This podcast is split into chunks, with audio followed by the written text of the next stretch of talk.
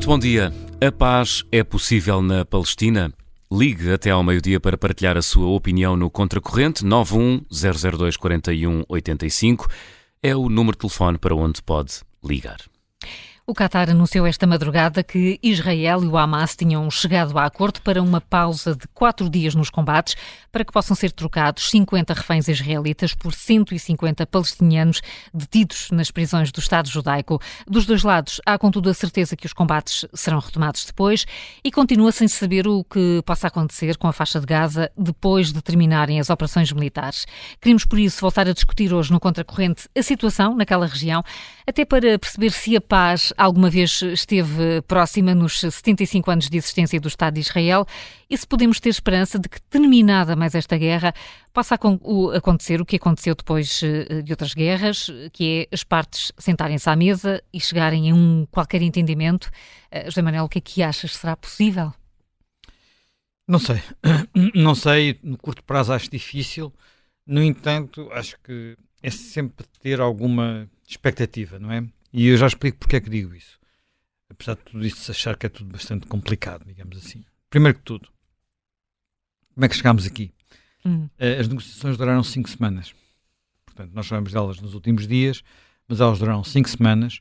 Foram, sobretudo, conduzidas por uma equipa de, eh, de americanos, não é? Portanto, nomeada pelo presidente Biden, que andou entre Abu Dhabi, Cairo, Tel Aviv, Tel Aviv, sim, Jerusalém, e portanto num vai vem permanente com muitos telefonemas pelo, pelo meio do próprio presidente Biden e eh, nos últimos dias havia um bocadinho a sensação de que alguma coisa tinha que ser feita até por razões que têm a ver com o equilíbrio político dentro de, dentro de Israel, onde a pressão dos familiares dos reféns era muito grande para encontrar qualquer tipo de solução. Mais do que isso, havia, uh, começou a haver a percepção de que na própria liderança do Hamas, vamos lá ver, o Hamas tem uma liderança que está no interior da, faixa de Gaza e na faixa e na, no, na margem ocidental da Cisjordânia e depois tem os, os que estão no exílio, não é? Portanto, os que estão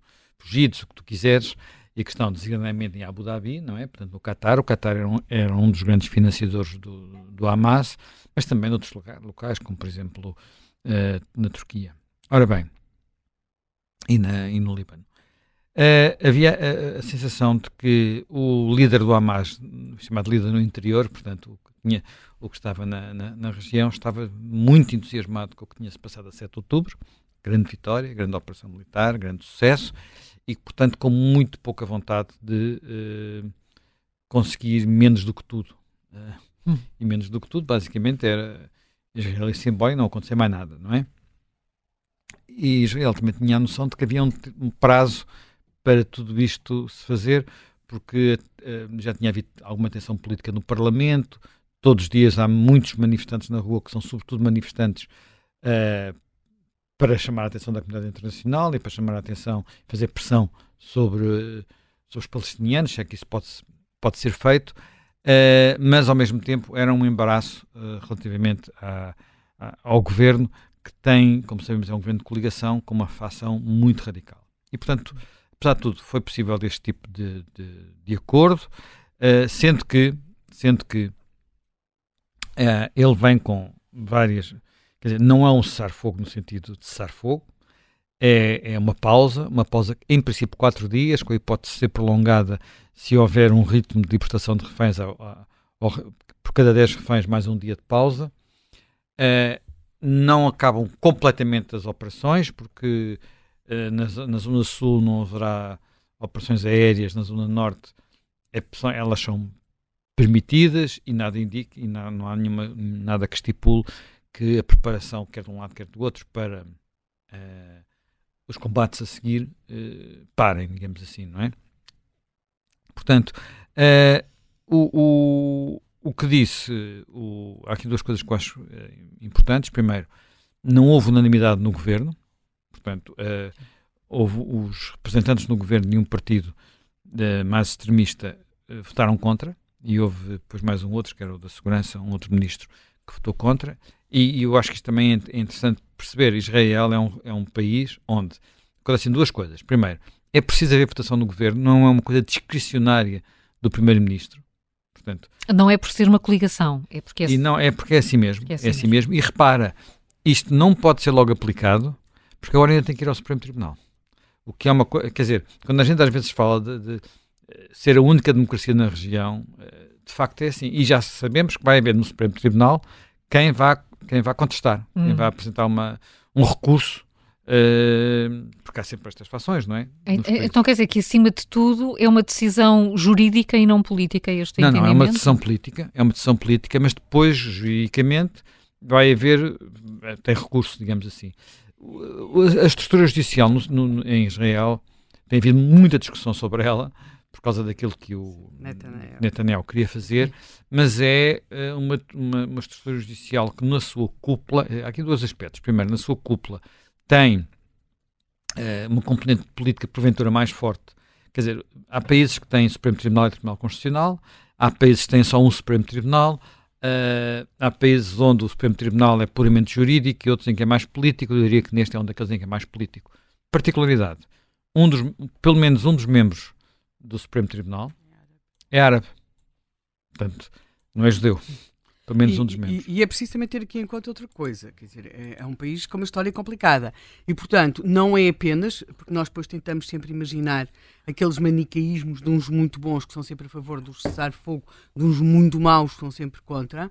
Há aqui questões que se colocam, por exemplo, a, a mãe do tenente Adar Goldin uh, veio colocar uma questão e presumo que talvez seja uma das pessoas que agora, pelo menos tente junto das autoridades que a questão do seu filho seja incluída, porque este tenente, o, Al, o Adar Goldin, uh, num outro cessar-fogo que Israel fez com o Hamas em 2014, na Operação Margem Protetora, uh, num cessar-fogo. O cessar-fogo está vacinado e o Hamas atacou, raptou o, o Hadar Goldin e matou-o. E, portanto, ela, desde então, pretende que o cadáver do seu filho, que estará guardado na câmara frigorífica de um hospital em Gaza, em Gaza seja incluído também. A isto junta-se que há dois uh, rapazes. Atenção, essa questão de, de recuperar os corpos é para os israelitas é muito importante, não é? Eles não têm, eles têm uma relação com, com a morte que em muitos aspectos é diferente da relação que nós temos para eles são capazes de arriscar a morte para ir buscar um corpo ao fundo do mar. Coisa que nós, em princípio, pá, está sepultado, está sepultado, desapareceu, pois. desapareceu. Não é assim, não é, não é assim aquela cultura. E, é portanto, é este caso tem, tem uma relevância. Ela quer que, o, que a questão do cadáver do seu filho seja incluída. Além de que há dois homens, neste momento já são homens, estarão vivos e eles atravessaram aqui há alguns anos a, a, a cerca, não é? Para para o, lado de lá.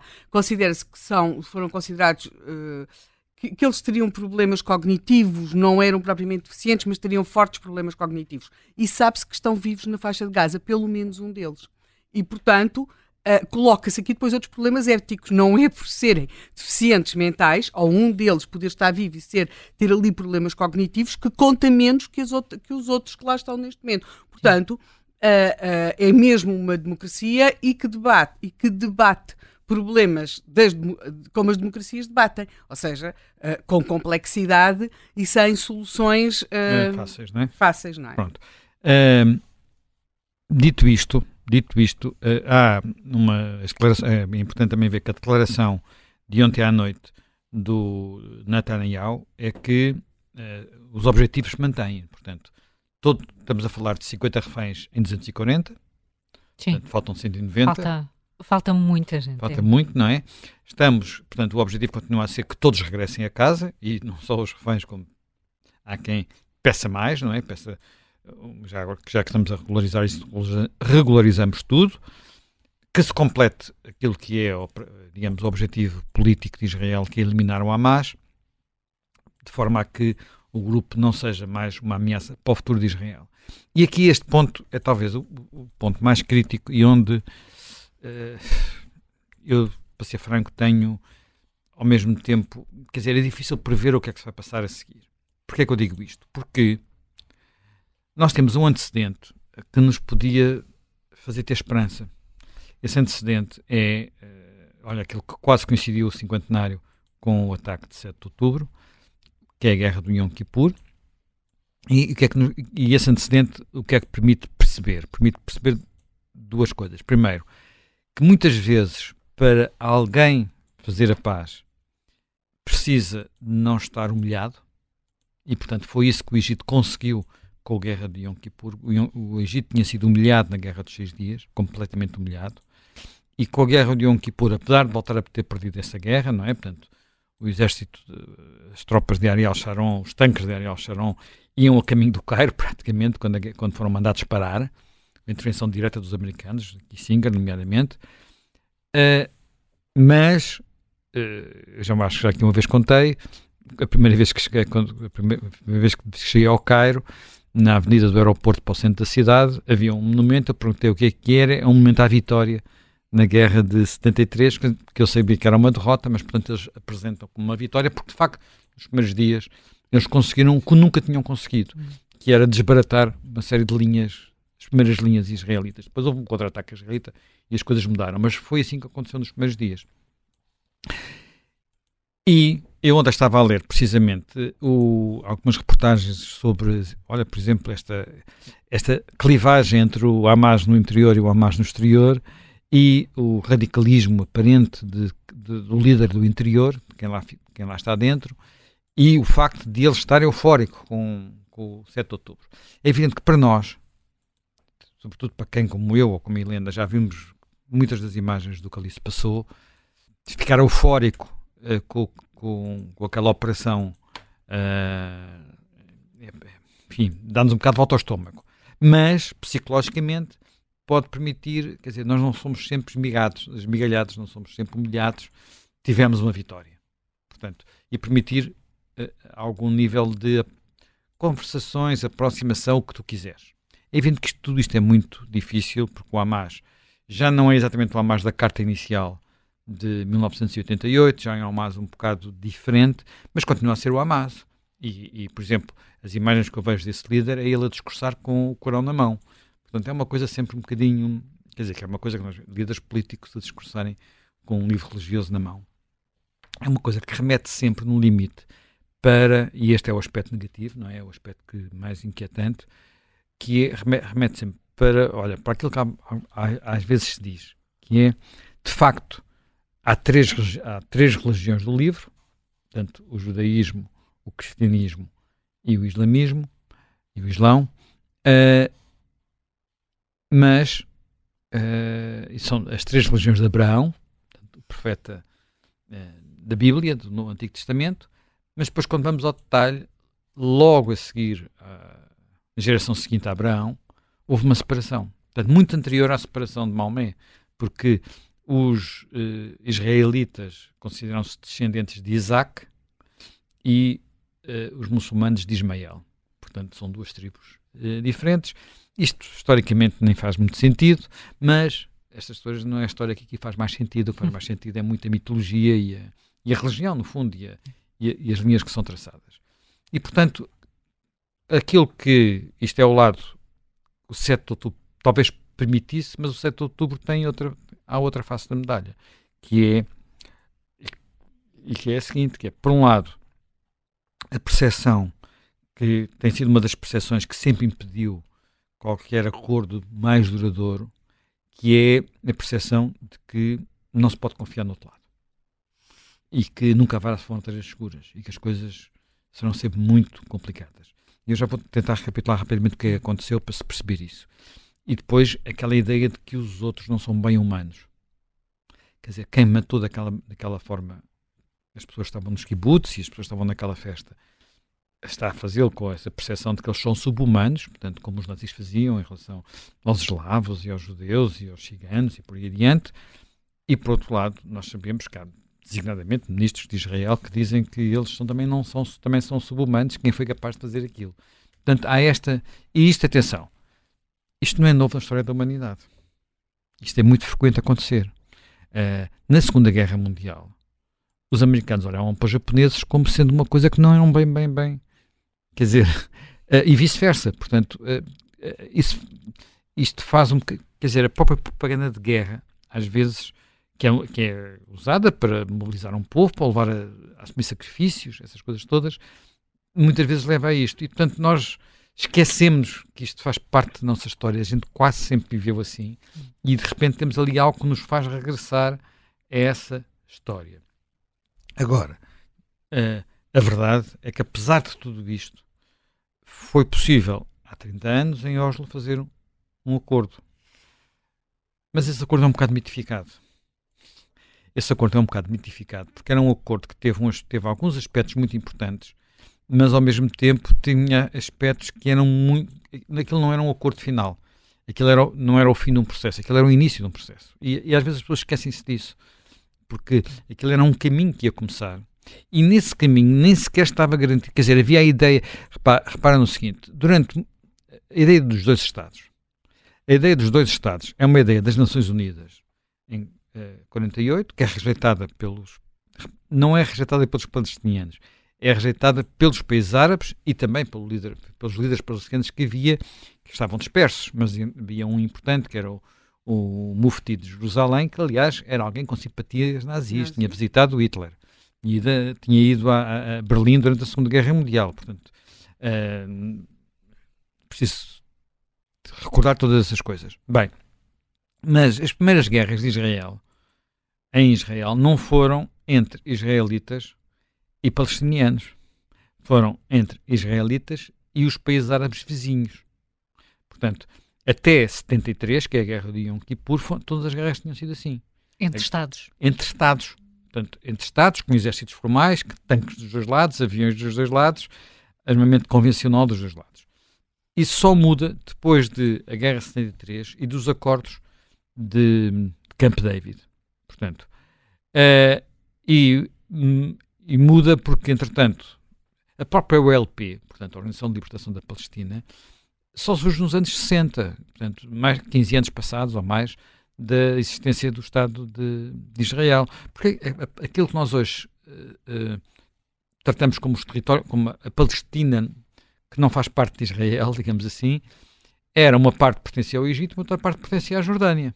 Portanto, não era um Estado independente que depois foi ocupado. Não, eram territórios que esses dois países tinham ocupado. Isto transforma-se num problema entre uh, israelitas e palestinianos,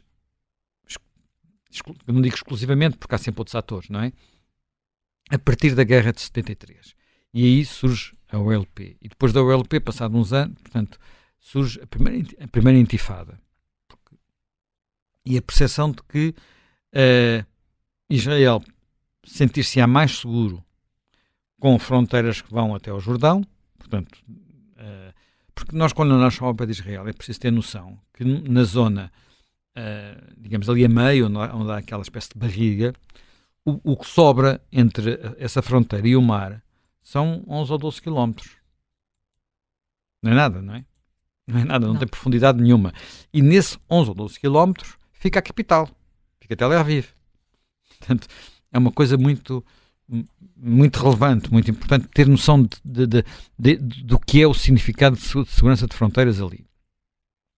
E depois, a partir de, a partir de 88 e da primeira intifada, uh, há a noção, começa a haver a noção também entre os israelitas que é necessário encontrar uma solução que não pode ser apenas achar que se pode governar eternamente aquela, uh, aquelas regiões e que isso vai trazer paz, porque não está a trazer paz as coisas estão a complicar-se. Nós estamos a falar de um tempo muito diferente do atual, em que se circulava por ali livremente. Quer dizer, uh, eu quando estive em Israel, não foi a última vez, uh, estava em Jerusalém e quis ir a Belém. Belém fica no, pronto, no na Palestina, no, nos territórios sob a autoridade palestiniana. Estava com uma judia, que tem um nome muito judeu, e apanhámos um táxi para ir a Belém. Primeira condição: o táxi tem que ser palestiniano. Porque se atravessarmos, os táxis palestinianos vêm, apesar de tudo, vêm ao lado uh, ocidental. Mas se é para ir ao lado oriental, não pode ser um táxi israelita. Tem que ser um táxi palestiniano. E ela disse-nos: epá, não me chamem pelo nome, porque senão sabem logo que eu sou judia. E foi assim que nós visitámos sim, aquele sítio onde se diz que nasceu Cristo, não é? O Templo de Belém, essas coisas todas. Portanto, uh, isso não era assim. E ela, na, na viagem, depois ela contou-nos isto, isto, quando eu era jovem, vinha para aqui para, para, para, para esta zona, depois da guerra de 67. Andávamos todos de um lado para o outro e eles também andavam de um lado para o outro. Uhum. Vinham trabalhar sem passar por checkpoints. E a pouco e pouco foram-se foram pondo uh, barreiras nas estradas, enfim, e também houve os, uh, os settlements, os, uh, os colonatos, os colonatos. Os colonatos. Portanto, tudo isso foi sendo construído. Uh, e a primeira, a primeira intifada, a primeira intifada resulta o primeiros acordos de Madrid, não, a Conferência de Madrid, que não dá grande resultado, em 91 e em 93 os acordos de Oslo. Só que os acordos de Oslo não têm duas coisas muito importantes. Primeiro, uh, Israel, na prática, reconhece o LP e reconhece que o LP é representante do povo de, palestiniano e o LP reconhece, existência, eh, reconhece uh, o direito à existência do Estado de Israel. Isto é uma evolução, eu diria, quase cósmica naquele conflito até esta altura. Só que quer um lado, quer o outro nunca conseguiu ter um consenso nacional absoluto sobre esta matéria. E depois todos os passos que, ser, que tinham que ser dados a seguir foram sendo quase sempre torpedeados de um lado e do outro. Todos nos lembramos do assassinato do Rabin, todos nos lembramos dos atentados terroristas que depois se começaram a multiplicar e da segunda intifada e de uma vaga horrível, no princípio, enfim, há 20 e tal anos atrás, que levou a que eh, a circulação livre entre os dois lados, não é? Porque era um sítio completamente embrincado, não é? Estamos a falar de um lado do outro da rua, é? de um lado é palestiniano, do outro lado, quando estamos em Jerusalém, a gente não, não percebe quando é que passa de Jerusalém Ocidental para Jerusalém Oriental, não é? Um dos hotéis mais conhecidos dos jornalistas em, em Jerusalém é, uma, é, um hotel chamado American Colony. Já deves ter ouvido falar dele, porque era o, a base dos jornalistas. Esse, esse hotel, com este nome American Colony, fica em Jerusalém Oriental. E quando nós quando vamos a esse hotel, não percebemos bem, quer dizer, apanhamos, às vezes, convém não ir num táxi israelita, porque já é do lado de lá, mas aquilo é quase tudo igual, não se percebe, não é? Portanto, e isto começou a mudar com os atentados e com a construção do muro, que é basicamente um muro para dizer não venham fazer -se explodir no meio de nós. É, é um bocadinho o, o que aconteceu. E isto cria uma situação dos dois lados impossível, porque hum. construir um muro é construir uma prisão, não construiu, portanto, mas sem um muro não há sentimento de segurança do outro lado. Portanto, e isto é talvez o grande, grande, grande problema que é muito difícil perceber como é que se resolve, porque uh, há sempre uh, quem esteja profundamente empenhado em que isto nunca se resolva.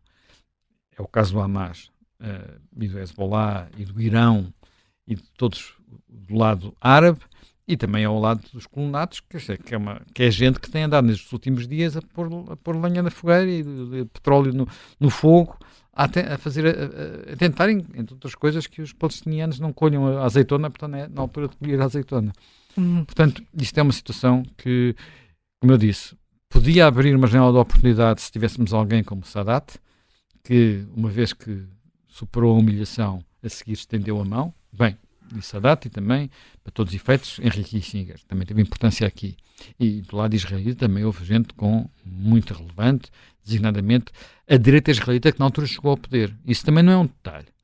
Porque o facto da direita israelita ter chegado ao poder permitiu que o acordo fosse feito sem uh, que houvesse alguém que só porque não está no poder se fosse opor a ele. Porque sabemos que isto é assim nos, nos, um pouco por todo e, lado. E quando é? se fala de compromissos. quando é, se fala em compromissos, compromissos, às vezes eh, isso acontece. Uh, mas, enfim, olha. Terras demasiado prometidas, como há um, é um título um livro que tem um, é um título muito feliz de um livro e, e, as dificuldades são imensas. Vivemos este, este momento muito, muito único e é por isso que estamos eh, hoje no Contracorrente a, a dedicá-lo uh, ao, ao que chega, ao anúncio deste, deste acordo poderá ser ou não uh, o início de uma, de uma solução. Uh, David Joff Botelho é o presidente da comunidade israelita de Lisboa, nosso convidado mais uma vez. Muito bom dia, muito bem-vindo, David Joff Botelho. Deixe-me começar por lhe perguntar como é que está a olhar para o que se sabe deste acordo, se é um sinal de esperança ou se ainda fica com, com a convicção de que falta muito uh, para, que, para que se possa respirar de alívio. Bom dia, Bom dia, e quero agradecer o vosso convite. Eu, respondendo diretamente à sua pergunta, eu acho que é ambas as coisas. É um sinal de esperança que os reféns poderão ser devolvidos em saúde e que e também é um sinal de alívio, no sentido que alguns poderão regressar. Além dos que poderão regressar, também os restantes, aparentemente e pela primeira vez, irão ser um, visitados pela Cruz Vermelha Internacional, coisa que até agora a Cruz Vermelha ainda não tinha feito nada, ainda não tinha tido nenhuma um, atitude e que agora, pelos vistos, vai felizmente ter uma atitude humanitária e preocupar-se também com os reféns que não são só israelitas, existem reféns de múltiplas nacionalidades, israelitas, tailandeses, portugueses, americanos, franceses, argentinos, entre outros. Portanto, eu acho que é um sinal de esperança que finalmente os reféns poderão começar a regressar a casa. Hum, e, e, portanto, nesse aspecto é uma das poucas eh, boas notícias que existem desde o dia 7 de outubro. Que informações é que tem da forma como a sociedade israelita está, eh, está a olhar para, para este acordo? Há, há, alguma divisão ainda assim eh, na forma como estas negociações estarão a decorrer? Bem, as negociações nós não sabemos não como sabemos. é que decorreram. sabemos que houve múltiplas pessoas empenhadas, um, além de o Estado de Israel, também o, os, os Estados Unidos, um, o presidente egípcio, o sheik do Qatar e vários outros intervenientes também tiveram e fizeram e apoiaram estas negociações de tentar resgatar os reféns que ainda estão vivos com saúde. Portanto, e nessa perspectiva também quero saudar os países europeus que também participaram e também ajudaram exercendo pressão. Okay? Uhum. Outra coisa que eu quero também deixar claro é que não estamos, a, apesar de os chamarmos de reféns, eles não são só reféns, são heróis, são a alma de uma nação, nunca se deixará de subjugar e atormentar por tiranos e bárbaros. Isso é fundamental que todos nós um, lembramos disso. Sim, e, e, e, lembramos também que estamos a falar aqui de 50, o número pode, pode crescer se tudo correr bem nesta, nesta paragem temporária, mas ainda falta libertar uh, muitas, muitas pessoas para além disto.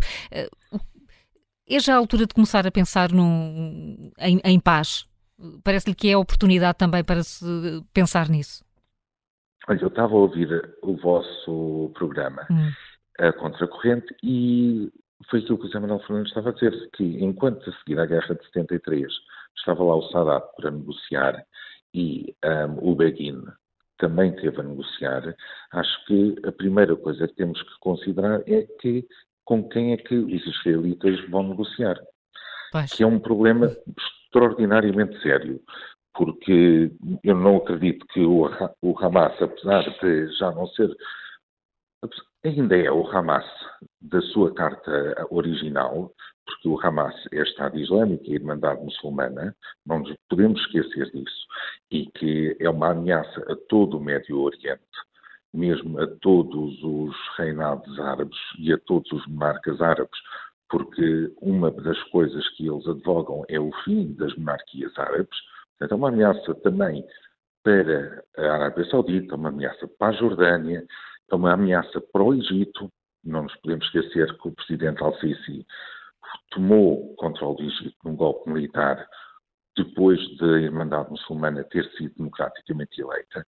Temos que ver com quem é que se vai negociar. Hum. O, a autoridade palestiniana com o Abu Mazen neste momento, e olhando para as declarações dele e as declarações públicas dele, também não creio que seja a pessoa com quem se possa negociar. Ele eh, é conhecido a história dele, é conhecido as origens, são conhecidas as origens dele e esperemos que mesmo da parte da autoridade palestiniana surja alguém um, capaz, líder, que seja respeitado e que seja considerado por todos os palestinianos para poder negociar. Porque se não houver duas pessoas capazes de sentarem à mesa para negociar, não haverá a solução. Israel tem demonstrado essa capacidade de negociar, tem, além dos acordos de paz com o Egito, aonde Israel, nos acordos de Camp David em 78, tentou devolver a faixa de Gaza ao Egito. Foi o Egito que se recusou Foi o Egito que se recusou a receber a faixa de Gaza de volta, além de, dos acordos de paz, de, posteriormente com a Jordânia e recentemente com o, os acordos de Abraão com os Emirados Árabes, com o Bahrein, com o Marrocos, com o Sudão, que é altamente significativo e com o avançar da, de conversações com a Arábia Saudita, acho que é mais do que demonstrado que Israel tem capacidade de negociar e tem interesse, à semelhança dos países árabes e muçulmanos, de terem relações bilaterais. Isto é um grande avanço. Esperemos que dentro de, um, da autoridade palestiniana também surja um líder capaz, representativo, que seja capaz de negociar, porque eu acho que a paz é essencial para todos. Portanto, falta o interlocutor e neste momento a questão da confiança de que falávamos aqui é fundamental para que se possa avançar nesse sentido. Exatamente. Exatamente. Pensando mesmo na criação de dois Estados, poderá ser esta a oportunidade para se, para se poder avançar nesse objetivo? Eu acho que o Netanyahu, quando falou no novo Médio Oriente, está a falar nisso. Hum. Aliás, a ideia do Sharon, quando fez a retirada da, quando fez a retirada da faixa de Gaza em 2005 e deixou de haver qualquer presença israelita na faixa de Gaza, foi mesmo já para criar condições para um segundo Estado. Sim. Infelizmente, esse segundo Estado e não aconteceu. Não nos podemos esquecer que houve eleições democráticas.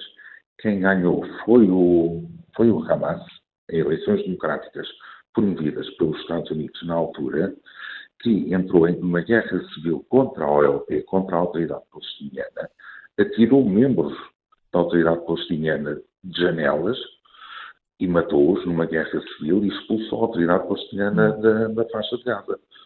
Estamos a falar de, dessas pessoas, desse tipo de terroristas. Não é possível negociar com terroristas. Pois, isso tem sido muito, eh, muito recordado neste, neste, mês, neste mês e meio. Eh, um dos objetivos da ação eh, israelita é precisamente a eliminação do Hamas. Parece-lhe, David Joff Botelho, que isso será possível, efetivamente? Eu creio que sim. Hum. Eu creio que sim.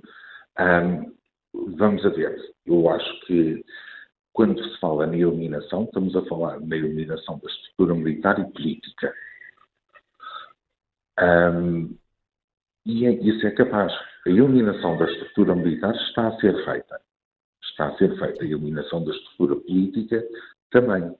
Não é um processo rápido, não é um processo rápido, mas é uma situação que vai ter que acontecer de forma a criar condições para paz, de forma que os antigos apoiantes do Hamas vejam que apoiar o Hamas não é uma solução para, para a paz, para uma vida estável, próspera e em condições. Também não nos podemos esquecer que o Hamas não permite e nega direitos humanos básicos às pessoas. Os direitos LGBT não são reconhecidos lá, os direitos das mulheres não são reconhecidos lá, há uma subjugação de mulheres aos homens e acho que, na nossa perspectiva de direitos humanos, aquilo que é advogado pelo Hamas é completamente inaceitável. Vamos, vamos ver, percebemos isso, David Jovem Botelho, que se vive um momento que pode ser decisivo no, no, no, caminho, no caminho para a paz neste momento, em que se aguarda pelo início ou pela aplicação prática eh, deste acordo que vai eh, permitir a libertação de pelo menos 50 reféns israelitas. Muito obrigada por ter estado connosco em direto neste Muito contracorrente. Obrigado. Agradeço ao Presidente da Comunidade Israelita de Lisboa. Olhamos para esta fase da guerra e também eh, dos princípios de acordo entre Israel e o Hamas. É nesse sentido eh, que cumprimento já o nosso primeiro ouvinte que nos liga de Lisboa, Henrique Pinto, eh, que é empresário. Bem-vindo, Henrique Pinto. Olá, bom dia, Helena, Carla. É com enorme prazer que volto novamente participar no programa e dizer aqui um grande abraço a José Manel, grande apreço por esse grande homem, grande jornalista, a Helena Matos também. Não quero mais ser repetitivo, vocês fazem um trabalho fabuloso. É bom, é bom ter a Rádio Observador e gente como vocês. Eu tenho aprendido muito, muito com vocês. Continuo todos os dias a aprender, aprender com a Rádio Observador. Uh, vamos ao tema. Eu não acredito que possa haver paz entre o povo judeu e o Hamas, ou, não digo os palestinianos, mas toda aquela gente que é, enfim, são os ótimos sanguinários. Como é que pode haver paz? Se logo à partida o Hamas, que é um grupo terrorista, o Irão, o Hezbollah, rejeitam a existência do povo judeu. Como é que pode haver paz? É impossível. Se eu tiver um vizinho que me ameaça constantemente e faço isto e faço aquilo e vou exterminá-lo, só tenho duas soluções. Ou retiro-me daquele sítio, ou então vou ter que acabar eu com o vizinho. Portanto, é um povo, este povo judeu, israelita, já vem sofrendo há, milhares, há centenas de anos atrás, antes da era de Cristo. Foi os otomanos, os turcos, os babilónios, uh, os romanos, inclusive na Europa. Inclusive na Europa, tentaram exterminá-los. E, obviamente que já nem são, já nem, nem são os árabes, eu não, digo árabes não são todos, mas Carla, eu não acredito que haja paz. Um, vai, eu, olha, eu vou-lhe dizer uma coisa, uh, ainda aqui há tempos falava com vocês em relação ao problema da Ucrânia, nós sabemos como é que elas começam, mas não sabemos como é que elas acabam. E eu, que a idade que tenho, vou fazer 65 anos, uh, eu já vi muita coisa, mas muita coisa mesmo. E estou apreensivo, como é óbvio, não é? Uh, não, olha, eu vou lhe dizer uma coisa: negociar com terroristas, eu acho que não é boa ideia. Eh, eu sou moçambicano, nasci em Moçambique, e nós estamos a ter um grave problema no norte de Moçambique, porque há lá um grupo terrorista que diz, dizem que fazem parte dos AES, não sei se é AES ou não, que eh, matam pessoas, eh, populações que eh, estão em fuga, em massa, inclusive há três anos atacaram até um hotel em que portugueses morreram nesse hotel. Portanto, negociar com terroristas. Como? Porque a ideia deles é exterminar, é matar, para atingir os objetivos, é matar. E o povo israelita, o povo judeu, tem todo o direito de se defender e de ser cautelar de novas tentativas de, de ataque do Hamas. Muita pena minha, porque eu tenho netos, crianças que morrem, mas quem provocou tudo aquilo, quem provocou todo este problema, foi o Hamas, quando no dia 7 de outubro atacou aquelas pessoas indefesas. Eu sou contra a guerra, sabe? Olha, não sei o que dizer, mas esperemos que as coisas terminem bem, coisa que eu não acredito. Sim. E, enfim, vamos a ver. Helena, olha, um beijinho muito grande para si, que é uma excelente pessoa. Um, José Manel, um abração. Grande, grande jornalista que gosto muito de ouvir. A Helena Matos, uma pessoa excepcional. E a todos, a todos vocês, Rádio Observador, o meu muito obrigado. E. Nós é que agradecemos. Ó, oh, Carla, hum. só aqui em, em 20 segundos. Eu Sim. sou um homem social-democrata, não me revejo nesta liderança do PSD, não tenho medo do Chega, o Chega não come meninos ao pequeno almoço. Sendo social-democrata, eu vou partilhar isto com vocês, eu vou votar Chega. Um bom dia para todos vós. Bom dia. Muito obrigado. Obrigada, Henrique, Henrique Pinto, aqui com, com, um desvio eh, no tema, mas eh, sobre a questão do Médio Oriente, dizendo que não acredita que passa a haver eh, paz, uma vez que não se pode negociar com terroristas. Mais uma vez aqui a questão da confiança deixada por este, por este ouvinte. Há um outro que está no Reino Unido e que, o Mário Clara, e que tem esta forma de participar no Contracorrente, enviando-nos enviando uma mensagem de áudio pelo WhatsApp. Vamos ouvir agora o Mário Clara. Relativamente ao, ao assunto de hoje, uh, eu penso eu que a única, a única maneira de Israel bater paz aos palestinianos uh, é que, quer dizer, a comunidade internacional tem de uma vez por todas uh, forçar uma negociação entre as duas partes e no meio das negociações não haver o favorecimento de uma só parte que tem sido até agora o caso de Israel. Uh, o Israel bombardeia aquilo que quer bombardear porque pode e ninguém lhe põe um, um, um travão em cima. E quando um lado tem todo o poder para fazer aquilo que quer, é obviamente que continua a bombardear e a matar.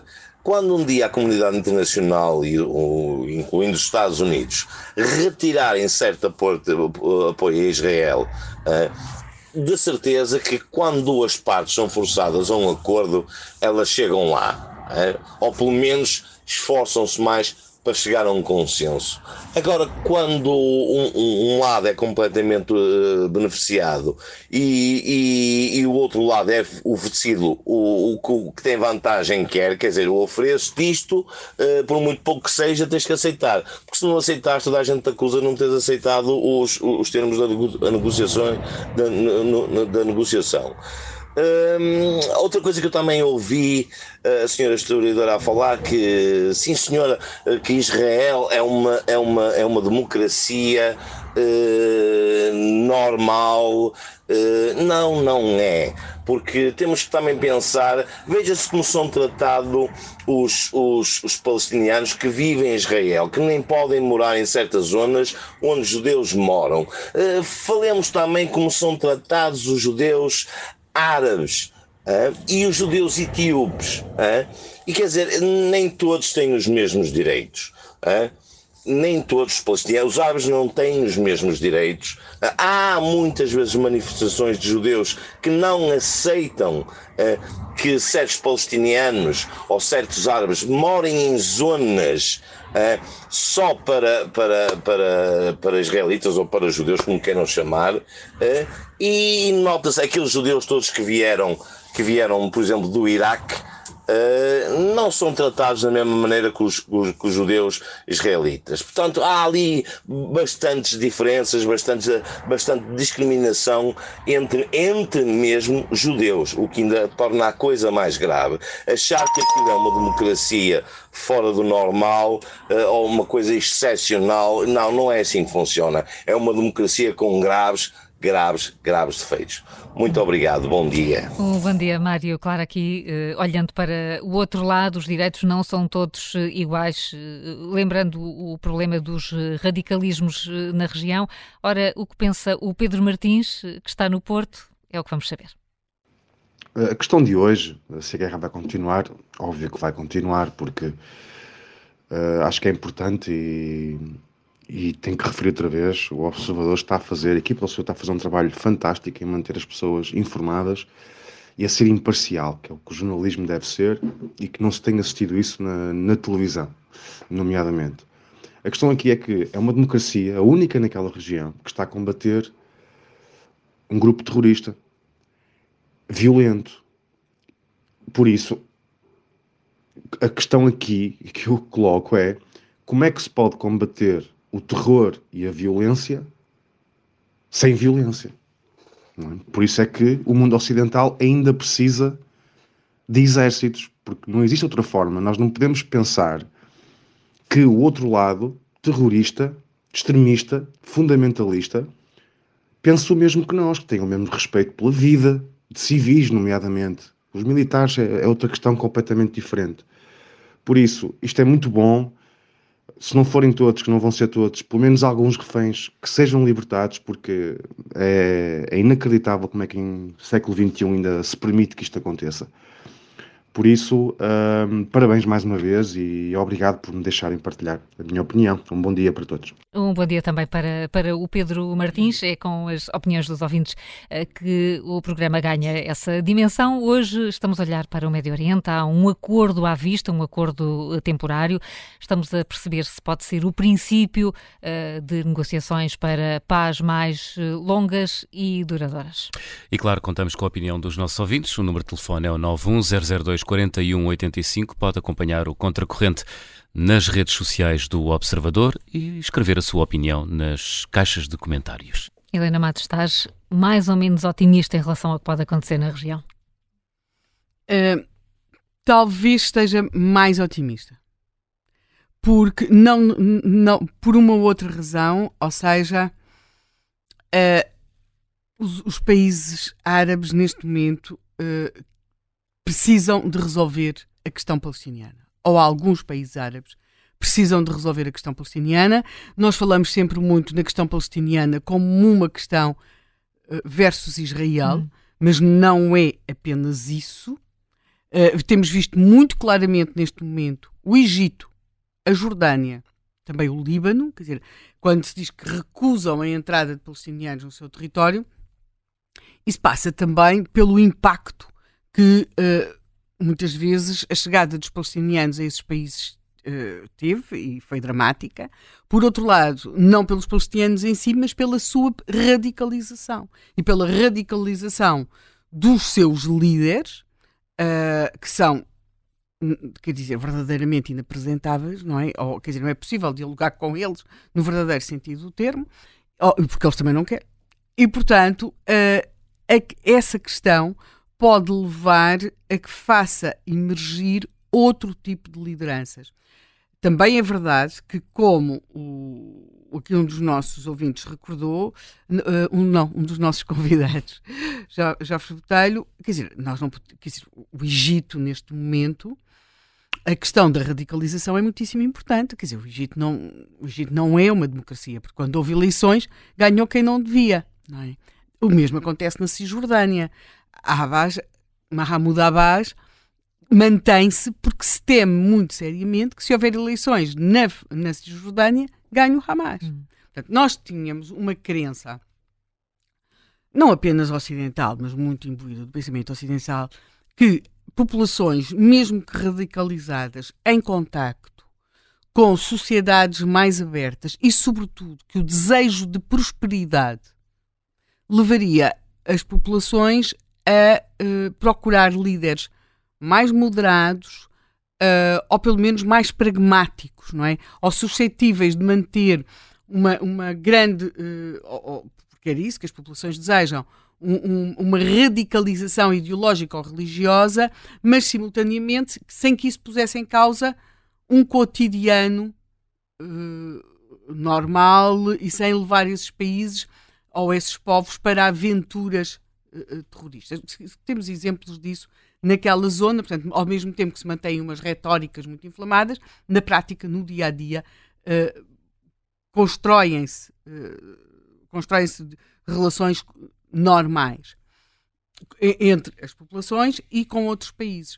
Ora, não foi isso que aconteceu na Palestina. Também não é isso que acontece muitas vezes aos próprios palestinianos e a muitos eh, muçulmanos que estão na Europa. Nós imaginaríamos que, em contacto com as sociedades ocidentais, eles veriam as vantagens da abertura, da tolerância, uh, do, do, convívio e do, e do, multiculturalismo. A verdade é que isso se traduziu muitas vezes numa muito maior radicalização, num muito maior fechamento e num muito maior ódio àquilo que são muitas vezes, em alguns casos, ódio mesmo àquilo que são os nossos valores. E chegamos depois à perversão de, por exemplo, vermos, isto no caso das mulheres é muito evidente, vermos serem reivindicadas todas as legislações de proteção às mulheres, não sei, para depois impor coisas como. Não estou a falar do véu, estou a falar de burcas ou, ou impor mesmo, em alguns casos, a Sharia. Não é? Portanto, há aqui um, uma, uma, questão mental que nós, não, que nós, nós imaginamos que todos os povos uh, se adaptam da mesma forma a iguais circunstâncias. Isso não é verdade. E nós, na Europa, temos um problema muito sério com isso, como se vê com aquelas manifestações neste momento uh, em Londres e noutros locais, e em que, de facto, populações que estão em contacto com sociedades abertas acabam a, a, até radicalizar-se mais do que os seus pais, porque os seus pais não eram radicais. Portanto, há aqui um, um, uma questão que, que, talvez dentro de alguns anos nós percebamos como é que isto pode evoluir, mas neste momento é algo que eu acho que não só não esperávamos, como não sabemos como reagir. Pronto. Mas com isto, com isto, uh, parece-me claramente que existe, que, que, o 7 de outubro decorre, ou decorreu, uh, de um receio, talvez mais do Irão, de, uh, de ver Israel estabelecer relações com mais países árabes, e que estava em cima da mesa era a própria Arábia Saudita. Também me parece ser claro que para a Rússia a possibilidade de criar um outro foco que desviasse a, atenção ocidental lhe, era muito conveniente, desviar a atenção ocidental da Ucrânia.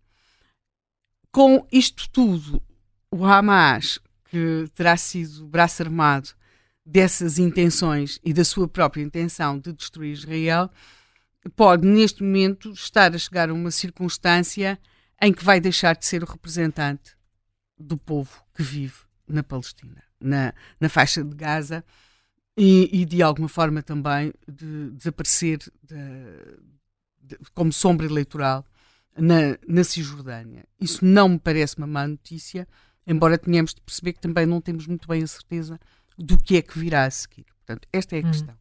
Em relação à questão da troca dos reféns, que é uma coisa sobre a qual eu gostaria de falar, é assim, uh, eu todos os dias olho para aquele painel, sobretudo onde estão aquelas mulheres e aquelas crianças.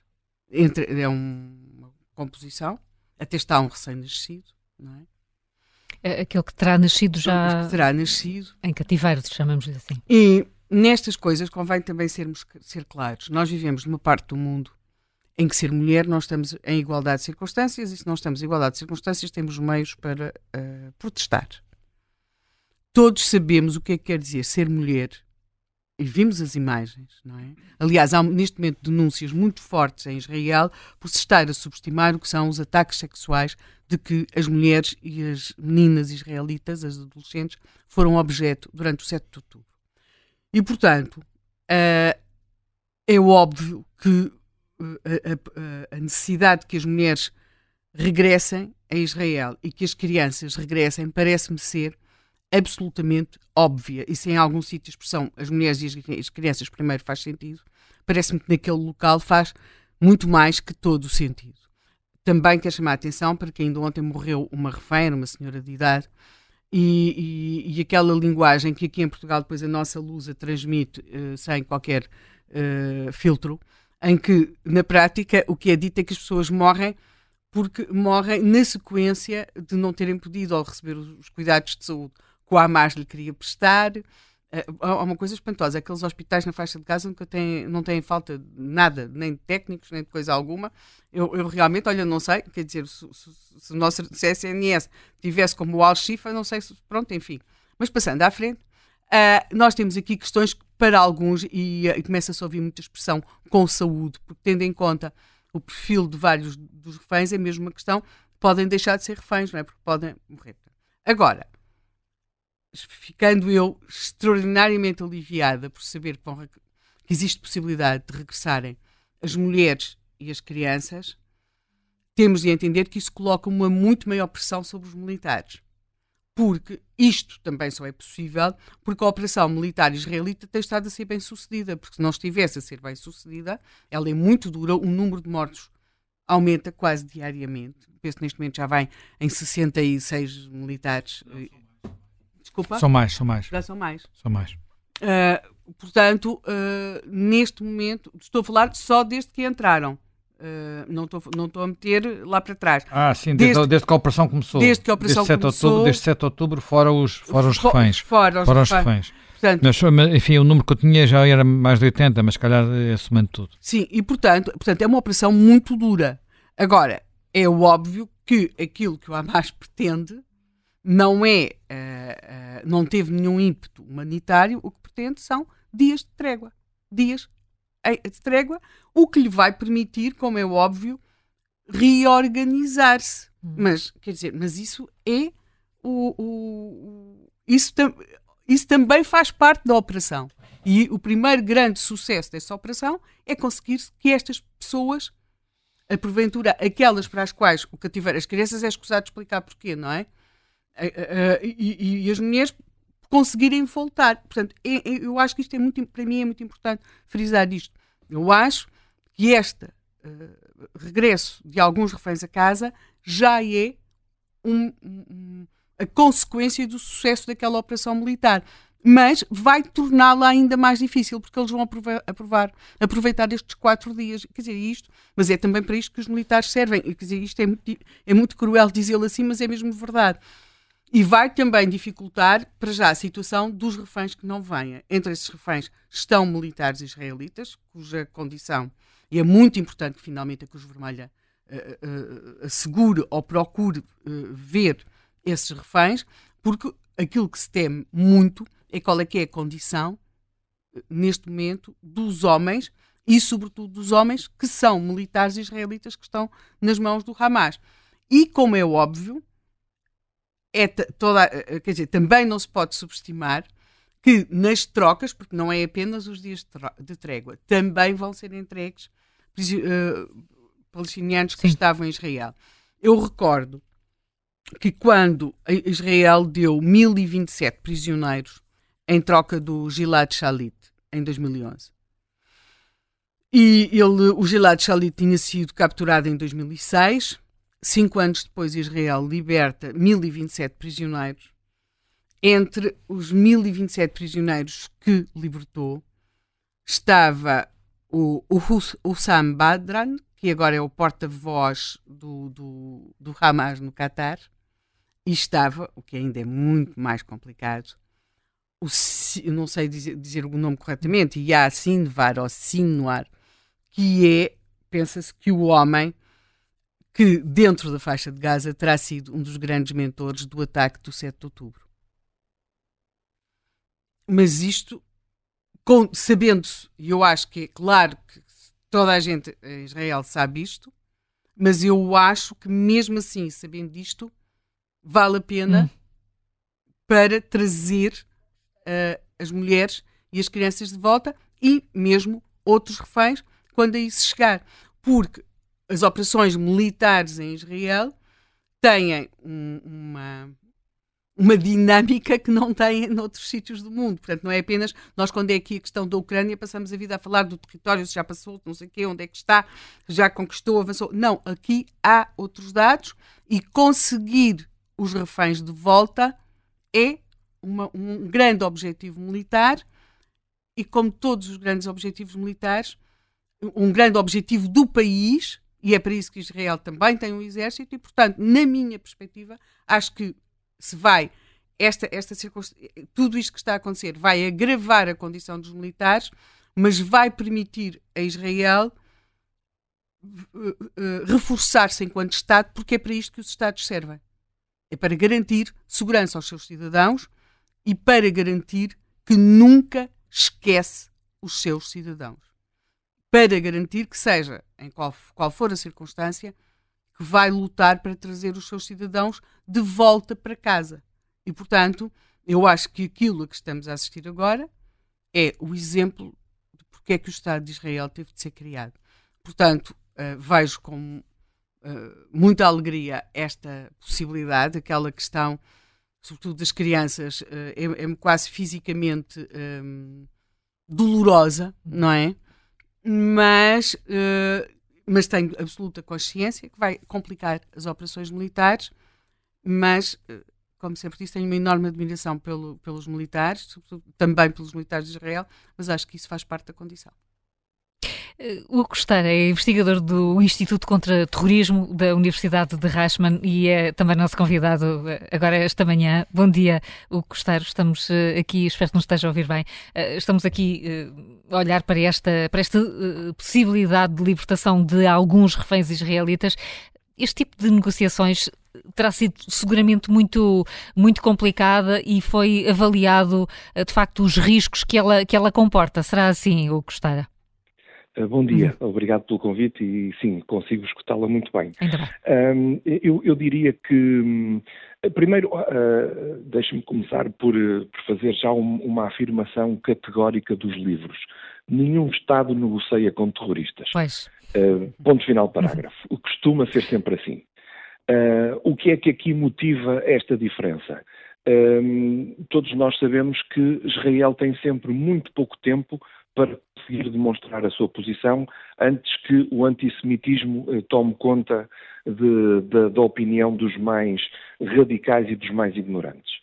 Uh, o que é que acontece neste caso? Uh, no meu entender, há aqui um, um, um forçar uh, para uma negociação paralela, basicamente liderada pelo Qatar, uhum. situação essa forçada até com afirmações internacionais pelos Estados Unidos.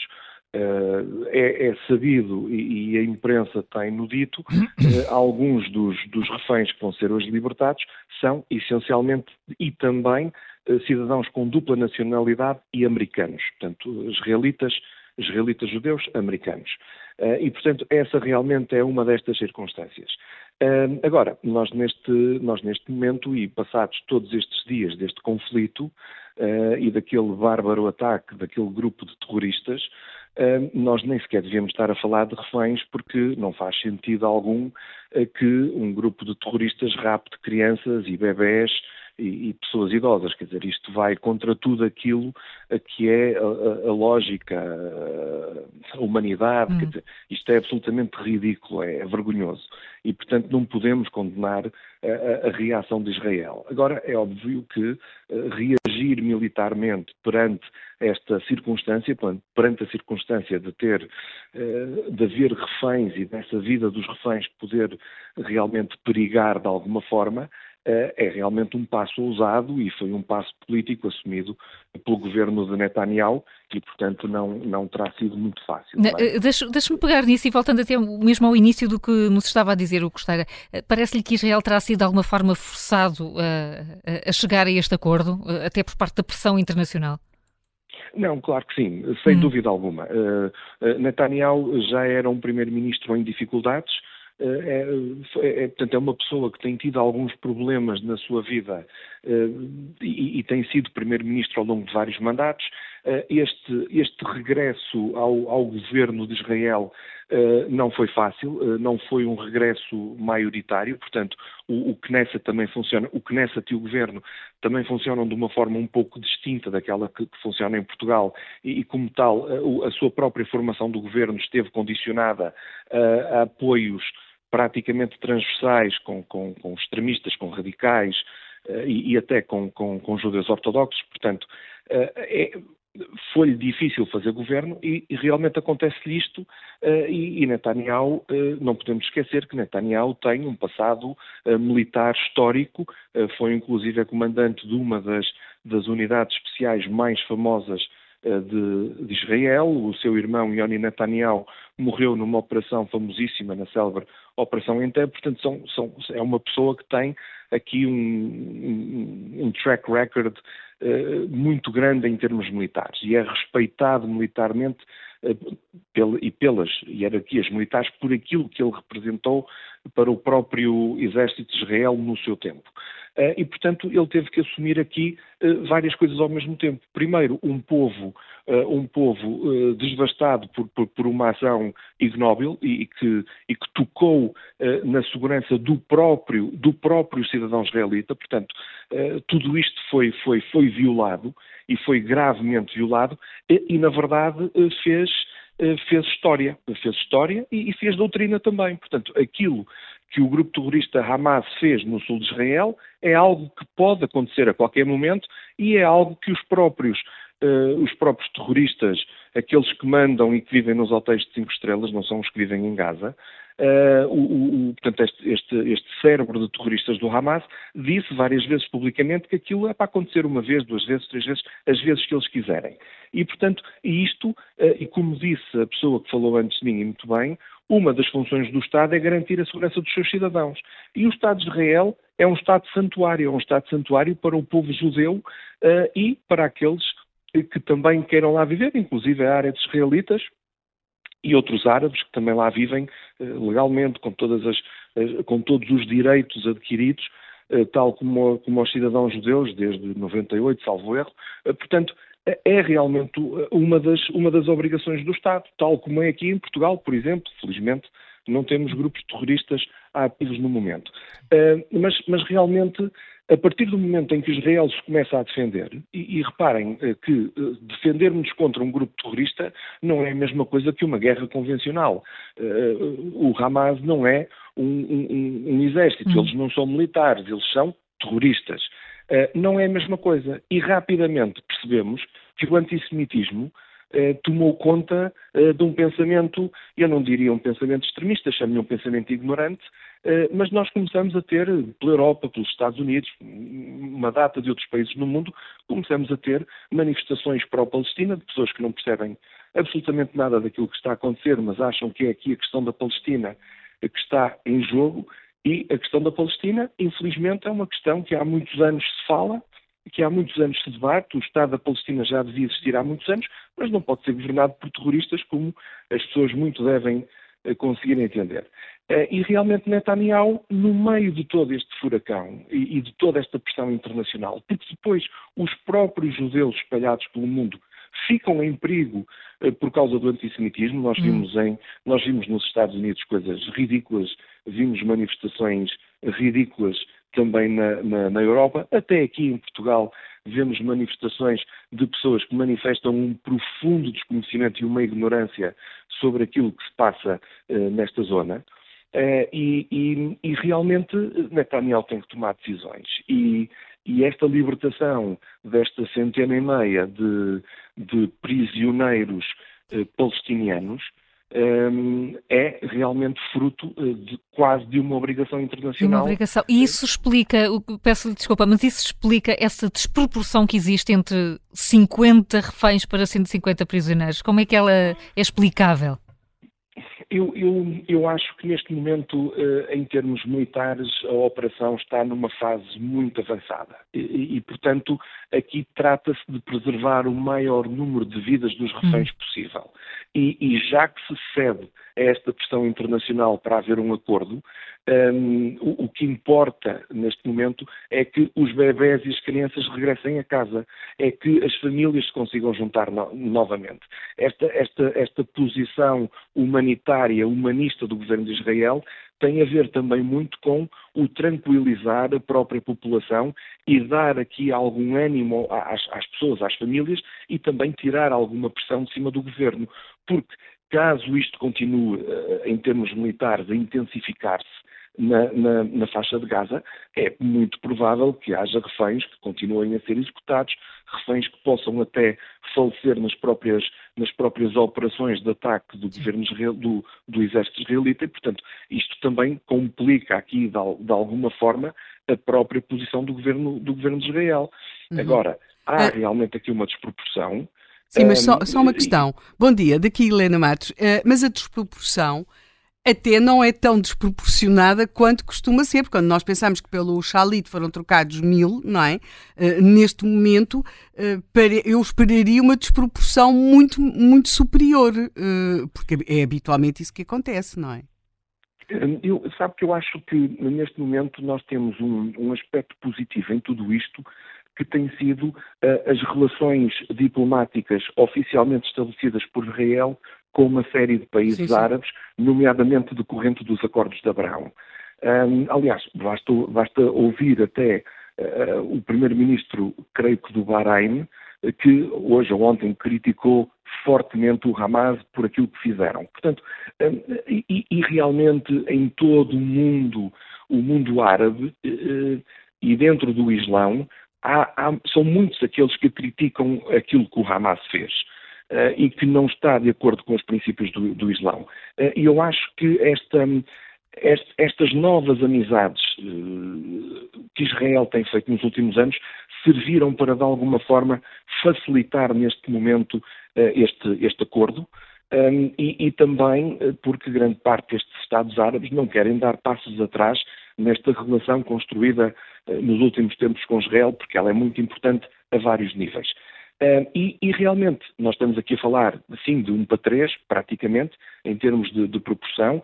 É certo que no passado tem havido muito mais, uh, mas em comparação com aquilo que o Hamas fez no sul de Israel, eu, diria que é, é, muito, eu diria que é muito, é compreensível, certo? É, é uma, é uma proporção grande também, eh, é necessária para o governo de Israel eh, libertar o maior número de reféns. Aliás, nós nem devíamos, tenho dito isto várias vezes, nós nem devíamos estar aqui a, a falar na negociação da libertação de bebés e crianças. Eu acho que isso devia ser uma coisa uh, obrigatória óbvio, logo óbvio, nos primeiros dias a seguir. Quer dizer, todos os Estados deviam ter, em vez de andarem com coisas contra Israel, acho que deviam ter dito imediatamente: não, senhora, tem que libertar as crianças, as mulheres, libertem já essas pessoas. Nós temos um bebê de 10 meses que está refém há, há não sei quantos dias. Isto é impensável no, no, no mundo de hoje. Eh, e, e, portanto, eh, eu, eu, lamento, em abstrato, eh, como profissional, eu lamento que um Estado democrático como Israel seja obrigado a negociar com terroristas. Lamento profundamente, hum. confesso-vos. Agora, percebo que isso realmente, neste momento, será um bem maior e os reféns são necessariamente um bem maior. Até porque, sejamos honestos, Israel está a libertar terroristas, está a libertar um conjunto de pessoas que foram detidas e estão a cumprir penas de prisão uh, por terem uh, levado a cabo tentativas de ataques terroristas, uh, tentativas várias de, de, de, homicídios contra militares, contra polícias israelitas. Portanto, eles no fundo estão a libertar criminosos que vão voltar à parte este de Jerusalém, vão voltar à Cisjordânia, a Gaza poderão não voltar, mas também são pessoas que vão perder o seu emprego, porque eram pessoas que tinham o blue card e podiam trabalhar em Jerusalém, podiam trabalhar em Israel. Portanto, há aqui toda uma alteração social àquelas famílias e, e, isto também não é necessariamente bom para a própria autoridade palestiniana. Como nós sabemos, e é público, a autoridade palestiniana gasta grande parte do seu orçamento de Estado, e aqui orçamento de Estado entre parênteses, entre, entre aspas, perdão, eh, com, a, a, financiar aqueles que fizeram o Shahid, que, que, que combateram o, o, o, inimigo judeu. E, portanto, estas pessoas vão ser financiadas, é uma espécie de garantia de sobrevivência, um, um subsídio mínimo de sobrevivência, chamemos-lhe assim, mas isto realmente acontece. Uh, e, e, e, portanto, uh, de hoje para amanhã, estas pessoas vão tornar a querer cometer uh, crimes contra, contra Israel, em Israel, serão novamente detidas, uns serão mortos e, portanto, infelizmente andamos nisto, porque nós não podemos esquecer que o Hamas e, e, e os outros grupos terroristas, uh, uh, quer em Gaza, quer na Cisjordânia, quer a norte no Líbano, o Hezbollah, são, são grupos terroristas com um caráter genocida que visam pura e simplesmente a eliminação e exterminação uhum. do judeu enquanto ser humano e do Estado de Israel enquanto Estado uh, que protege eh, o, o, o, judeu. Portanto, não é violência pura, não é violência por violência, não é, não, é um, não é um ideal político, não. É a exterminação de um povo, é a morte de seres humanos, tal como nós vimos uh, aquilo que eles fizeram no, no, sul de Israel. É exatamente aquilo que eles querem fazer e que eles querem continuar a fazer. E ainda e, assim portanto, teve de ser feita essa ponderação em nome dos, dos reféns que podem ser libertados brevemente, é o que se espera. O que e, e permita-me só, permita só terminar dizendo Uh, é, é, urgente que, da mesma forma que a comunidade internacional pressiona Israel para determinadas decisões, que a comunidade internacional comece a pressionar uma autoridade palestiniana livre para que realmente o Estado da Palestina seja uma realidade sem grupos terroristas a mandar. Hum. Todos nós sabemos como são os grupos terroristas e, portanto, eu acho que isso não fará sentido. O Costeira, muito obrigada pela sua análise. Desejo-lhe um, um, bom dia e vamos já ao, ao, encontro do ouvinte Paulo Ferreira, que está no Seixal e que é oficial de operações de voo. Muito bom dia, Paulo Ferreira. Olá, muito bom dia. Tudo bem? Bom dia, Olá, Paulo. Bom dia. Uh, desde já quero agradecer por poder participar e dar os parabéns ao vosso programa, que todos os dias aprendemos coisas novas. Hum. pronto, e então, em relação a, a, minha opinião pessoal em relação à paz uh, entre Israel e, e, a Palestina, ou se um dia haverá paz, sinceramente eu acho que não, por uma simples razão. Um, são dois povos que toda a vida deles é baseada na religião. E, e são religiões completamente diferentes, são, são uh, opiniões, são modos de vida completamente diferentes e moram a escassos metros uns dos outros e durante décadas, séculos, houve sempre guerras, houve sempre conflitos. E está, está na natureza humana, na natureza humana, infelizmente. Por mais que se tente encontrar um, uma solução, por mais que se tente encontrar uma réstia de paz, a natureza humana, os séculos de guerra, um, faz com que eles olhem uns para os outros da mesma maneira como um, outros povos que tiveram durante décadas a guerra olham uns para os outros. Um, as pessoas, as crianças crescem assim. Depois há outra coisa, que é os palestinianos neste momento estão a ser controlados por quem? Pelo Hamas, que é um grupo terrorista. Vamos lá ver uma coisa. Um, o que é que uma família, mesmo que sejam palestinianos de bem e que, um, e que queiram encontrar paz e querem viver em paz, o que é que essas famílias que têm filhos, têm mulheres, o que é que eles vão fazer contra grupos armados? Às vezes, e nós vimos há bem pouco tempo, numa Assembleia Geral de um clube, meia dúzia de pessoas sem armas conseguiram controlar pelo medo 300 ou 400 pessoas que estavam nas redondezas. Agora, imagina isso com 30 mil militares armados até aos dentes. O que é que o povo pode fazer? Não acredita, portanto, não acredita que, que, esta possa ser uma oportunidade para a paz.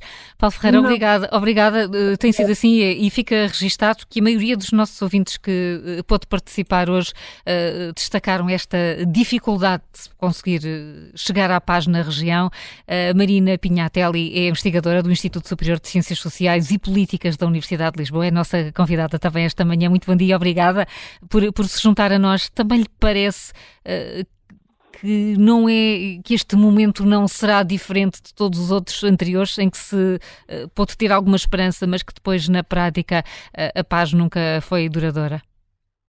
Bom dia. Bom dia. Uh, concordo completamente. É um, é um, sentimento agridoce, como disse o representante do Mark Regev, do, do Ministério dos Negócios Estrangeiros de Israel.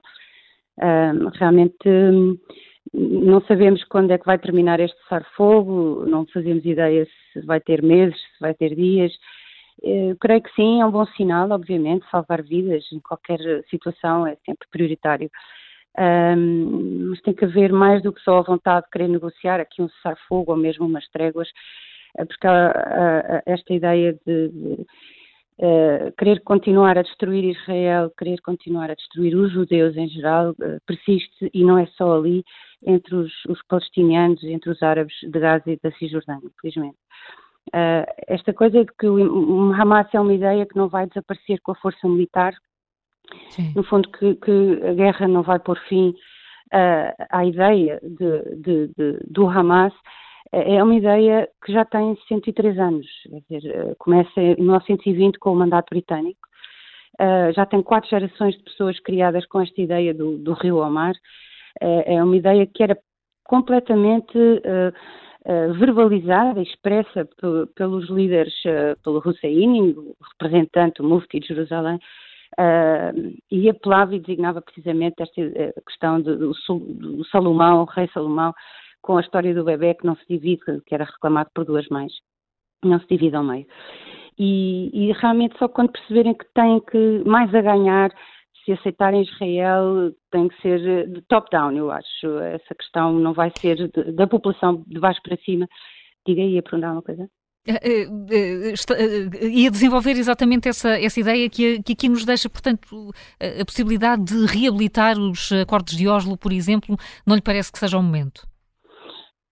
Eu acho que podem-se reabilitar os acordos todos e as negociações todas, mas esta tal ideia do Hamas não vai desaparecer. Hum uh, não vai desaparecer e, e, ela só vai desaparecer vinda, uh, com, com, com indicação top-down de lideranças que imponham a, a, a árabes, a palestinianos, a jordanos, a egípcios, a libaneses, a sírios, a, russos, a lisboetas, norte-americanos ou sul-africanos que parem com esta ideia de os judeus são para desaparecer. Não é só Israel que tem que desaparecer, é porque ainda há muita retórica antissemita além da antisionista. E essa ideia só pode desaparecer com uh, uh, esvaziamento uh, do poder de quem tem esta, quem proclama estas ideias, não é? A OLP manteve esta retórica do Rio até o mar até os anos 80 foi funcional para ele, com uma retórica obviamente apoiada pelo regime soviético em plena Guerra Fria. E, e, só quando Arafat, nos anos 80, precisamente, começa a abrir a ideia dos dois Estados, uh, já com 60 anos de ódios contra os judeus e contra Israel, um, não quererem dividir o tal bebê ao meio, uhum. aí aparece o Hamas. Aparece o Hamas, aparecem uma série de outras entidades, não é? O ISIS, a Al-Qaeda e a sua filial na Síria, uh, Jahbat al-Nus, o Emirato do Cáucaso, os salafitas, o Boko Haram da Nigéria, o Hezbollah dos xiitas da Jordânia, uh, o Lion's Den, a Brigada Tulkarm, a Brigada Al-Aqsa, a Jihad Islâmica Salafita em Gaza, tudo isto são brigadas que mantiveram a retórica que o Arafat tentou abandonar depois de ter feito uma série de atentados suicidas, de uh, reféns de aviões, que usou as bases, foi escorraçado da Jordânia, foi para o Líbano, depois refugiou-se na Argélia, enfim. Estas ligações são transnacionais e esta retórica também do, do, do Rio ao Mar é transnacional, não é só dali. E por isso eu, eu recomendaria muito ouvirem um, um, uns, uns áudios que estão na internet uh, chamados Whispered in Gaza. É retórica de uh, gazianos, de população de Gaza, antes destes ataques de 7 de outubro. E aí conseguem perceber o que é que é o, regime que quer implementar Gaza, o Hamas aos próprios uh, árabes ali, e judeus e cristãos já agora, porque Gaza, por exemplo, era um entreposto cristão fundamental desde, desde o São uh, Porfírio. Uh, tem lá uma igreja católica, ninguém fala dos cristãos que foram assassinados, linchados e desaparecidos ali, estão lá uma minoria que é conivente com o Hamas ou com uh, as brigadas da, Jihad Islâmica ou quem lá governa, para poderem continuar a adorar os seus locais sagrados ali cristãos. Um, portanto, um, não creio que, que, que, se consiga ultrapassar a questão realmente antissemita e antisionista só com o cessar-fogo com negociações. Hum. Uh, creio que vai ser preciso muito mais, muitos mais anos. Não creio que sejam as escolas uh, conseguirem fazer essa socialização nas, nas, das crianças. há livros escolares uh, das Nações Unidas uh, ali na Cisjordânia em Gaza, a continuarem com esta retórica já palestiniana de, do rio ao mar, do ódio ao judeu, e nós vimos essas imagens das crianças socializadas com armas na mão, com, com atividades lúdicas, não é? Com imagens de, do, do, do, da criança com 3, 4 anos a pisar uma outra criança, um outro bebê que, é, que tem uma bandeira de Israel na barriga.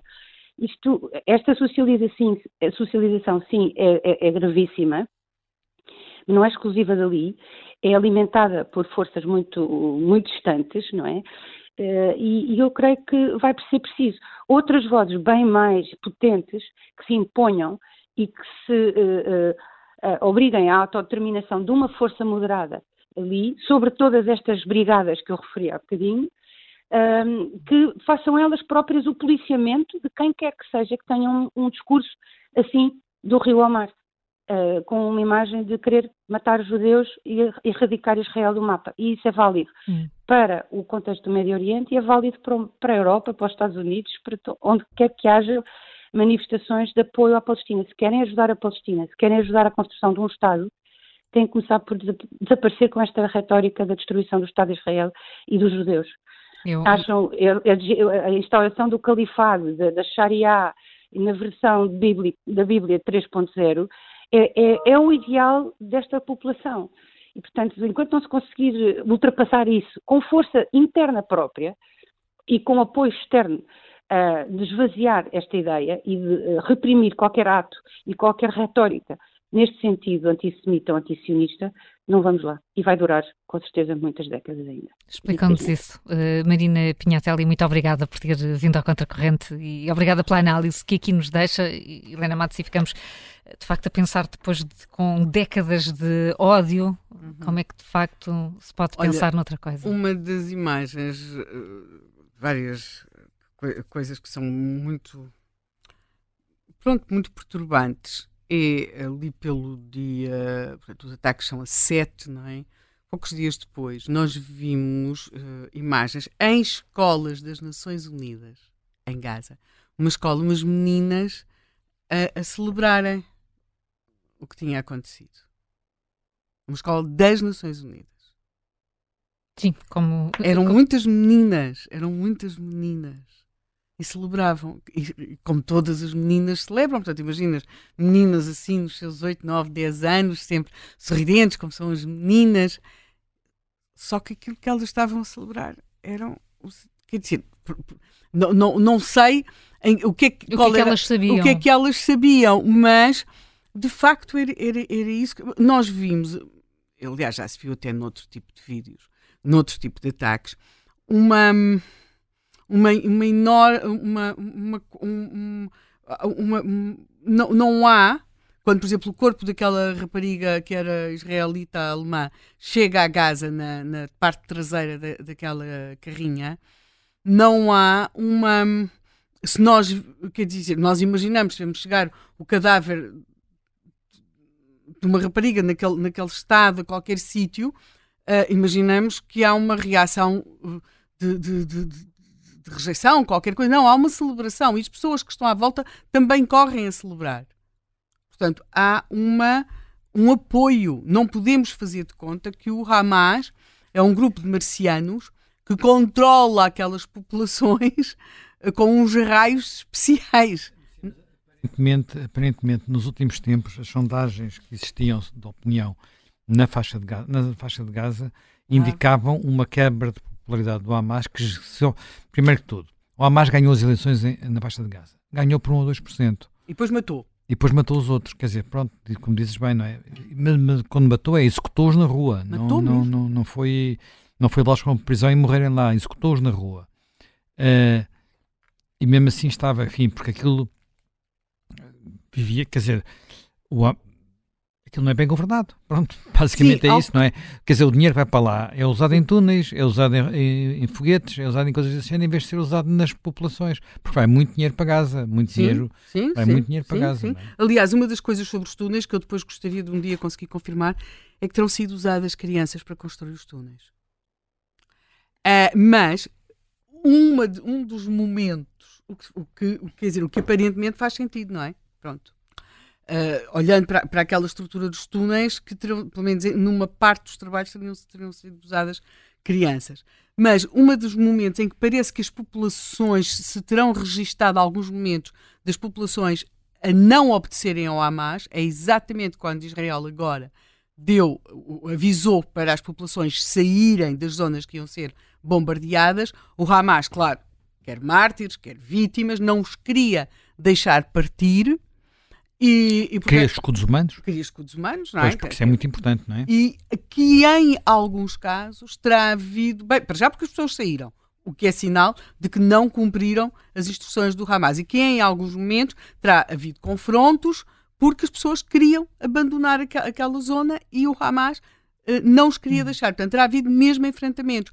O que talvez dê um pouco conta de, daquilo que o Zé Manuel estava aqui a dizer, que parecendo aquilo tudo à superfície tudo igual, talvez lá no fundo esteja a mudar alguma coisa. Se isso depois consegue traduzir numas eleições, até por aquilo tudo que umas eleições implicam, não é? É que as pessoas se apresentem uh, e concorram. Uh, isso é que eu já não sei se será possível ou se acho que talvez não fosse possível até ao dia 6. Mas depois, e com estas circunstâncias, e com tudo o que aconteceu neste momento e com a erradicação do Hamas, provavelmente terá mais condições para acontecer do, do que anteriormente. Mas talvez seja aqui eu a querer acreditar em alguma coisa. Mas, se, mas os outros sinais que vêm do mundo são muito, muito preocupantes. Mas muito preocupantes mesmo. Se vocês lerem o comunicado dos BRICS, que, que têm estado em reunião, sobre o que aconteceu, portanto, a falar do Brasil, a Rússia ainda, a China. Apesar de tudo, houve alguma divisão entre eles. Pois, mas quer dizer, nós notamos, por exemplo, a África do Sul não é? Uh, o continente africano não está, uh, curiosamente, aí temos. Uh, tam, há países até porque sentem isto na pele, são mais cautelosos, mas, por exemplo, a questão. Eu penso neste momento Israel chamou mesmo o embaixador da África do Sul, não sei. Não, não, não sei. Porque, sim, porque as declarações são, são muito graves. Depois, quando chegamos à América Latina, nós temos o Chile, a Colômbia, e note-se que havia relações intensas, entre, intensas, quer dizer, muito próximas, entre a Colômbia e Israel, até porque a Colômbia travou aquele, aquela guerra interna contra os, contra os narcotraficantes e havia relações de, até de alguma cooperação nesse campo entre Israel, eh, em que Israel teria prestado algum auxílio à Colômbia e formação. Neste momento, eh, penso que aí eh, houve, há mesmo também uma, uma chamada de embaixadores. Temos a Bolívia, temos a Venezuela, temos o presidente do Brasil, portanto, o Brasil, apesar de tudo, é um país com uma vida interna muito intensa. E tem, tem uma tradição de negócios estrangeiros que às vezes vai além do presidente. Graças a Deus. O Palácio do Planalto. Graças a Deus. Não, não é o Palácio do Planalto, o Palácio do Planalto é o presidente, é o Itamaraty. Exatamente. O Itamaraty tem Sim. uma tradição muito. Portanto, uh, aos, às três, graças às três religiões, do, ao, ao Deus de Abraão, as três religiões do livro, sim. E, portanto, mas as declarações do presidente Lula pautam-se sempre por, eh, por, eh, quer dizer, pela mesma leviandade que teve em relação ao conflito da Ucrânia, e temos um país que, curiosamente, eh, porque tem uma importante comunidade judaica nesta matéria, acho com muito maior cautela, que é a Argentina. Mas. Uh... E tem agora um novo presidente que, que, não, que está quase a. Quer dizer, está em processo de conversão ao judaísmo. Sim. Não sabemos se vai acabar, se não, uhum. mas está. Sim, já foi fotografia. Está em processo de conversão. E, e mas... que já fez declarações a dizer que sobre essa matéria não há qualquer tipo de Sim, dúvida, mas mesmo o anterior, e havia ali uma coisa... Sim, é a maior comunidade judaica da América Latina, o que é, não deixa de ser paradoxal, porque foi para onde fugiram os nazis, não é? E se esconderam depois da guerra. O que depois acabou, não, que acabou para, um, para alguns deles, não é? Que acabaram a ser sequestrados por Israel lá e os nazis a serem levados para Israel para serem julgados. Mas, portanto, eu acho que nós temos de perceber, isto é, vai muito para lá daquilo que está a acontecer naquela faixa de Gaza, tem muito a ver também com mudanças no mundo. Eu vejo com grande, eu vejo com preocupação estas questões na América Latina, até porque uh, na América Latina há, sempre houve, uh, para lá dos nazis que, que, que, emigraram para a Argentina, preferencialmente para a Argentina, há, por, por outras razões, uma presença, por exemplo, tem-se falado sempre da, da presença de células do Hezbollah em alguns países, ou de algumas pessoas, chamar-lhes células não será correto, em alguns países da América Latina, Portanto, nós podemos, temos de olhar também para os sinais que nos vêm do resto do mundo, de qualquer forma, e para acabar, uma pessoa pode querer às vezes acabar com, com uma esperança.